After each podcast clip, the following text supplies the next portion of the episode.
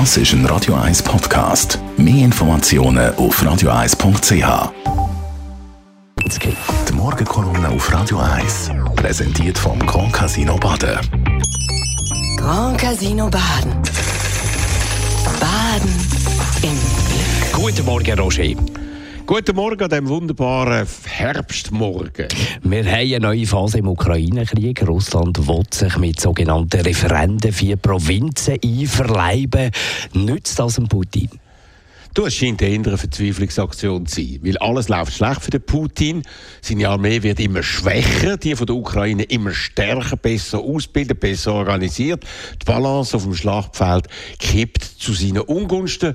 Und auch politisch ist er immer isoliert. Nicht einmal China und Indien stehen mehr klar hinter ihm. Und in der UNO hat er bei einer kürzlichen Abstimmung nur noch ein paar versprengte Länder wie Belarus, Syrien, Venezuela und Myanmar auf seiner Seite gehabt.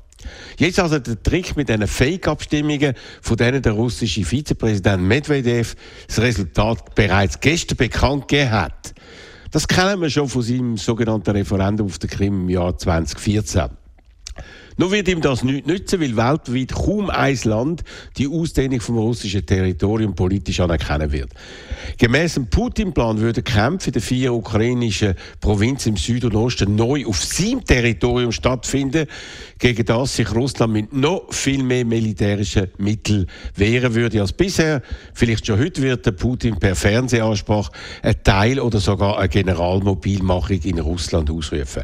Das wird ihm gemäß westlichen Militärexperten Experten in den nächsten Monaten aber kaum viel bringen. Aber das erhöht natürlich das Risiko, dass der Putin in seiner Verzweiflung neu zur angeblichen Verteidigung vom Heimatland zum Einsatz von chemischen oder Nuklearwaffen greifen könnte. Ein Schritt, von dem ihm Joe Biden am letzten Wochenende nochmal ausdrücklich gewarnt hat, dass die USA und NATO so eine Eskalation mit massivsten Maßnahmen beantworten würden, das hat der Putin wohl nach sieben Monaten Ukraine-Krieg hoffentlich begriffen. Er hätte erfahren müssen, dass er jetzt in einer anderen Welt lebt. In einer, wo der Westen seinen Krieg nicht mehr einfach zuschaut, wie man das während viel, viele Jahre und bis zum 24. Februar 2022 immer wieder gemacht hat. Was bedeutet das für uns? Du, wir dürfen uns nicht einschüchtern lassen von all diesen Drohungen von Putin. Wenn man das macht, dann spielt man sein Spiel. Ich habe übrigens gestern eine eindrückliche Dokumentarfilmproduktion äh, bei SRF 2 über den russischen Oppositionspolitiker Alexei Nawalny gesehen, den ich allen ausdrücklich empfehlen möchte. Man erfährt beim Einzelfall Nawalny unglaublich viel über das Funktionieren vom heutigen russischen Terrorsystem. Am Schluss, kurz bevor er nach Moskau zurückfliegt, wo er direkt am Flughafen verhaftet wird, fragt man den Nawalny, was man über das Putin-System wissen müsse. Er sagt dazu den Satz, das Böse braucht nur etwas zum Sieg.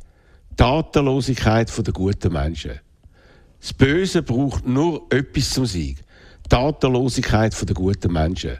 Das ist sein eindrücklicher Aufruf an uns alle, formuliert noch in Friedenszeit und noch gültiger heute, mitten in dem furchtbaren Krieg mitten in Europa, wo wir im kommenden Winter nie vergessen sollten die Morgenkolumne von Roger Schawinski. Die geht es zum Nachlesen auf radio1.ch.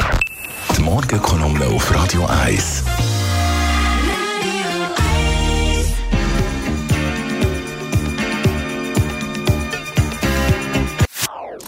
Das ist ein Radio 1 Podcast. Mehr Informationen auf radio1.ch.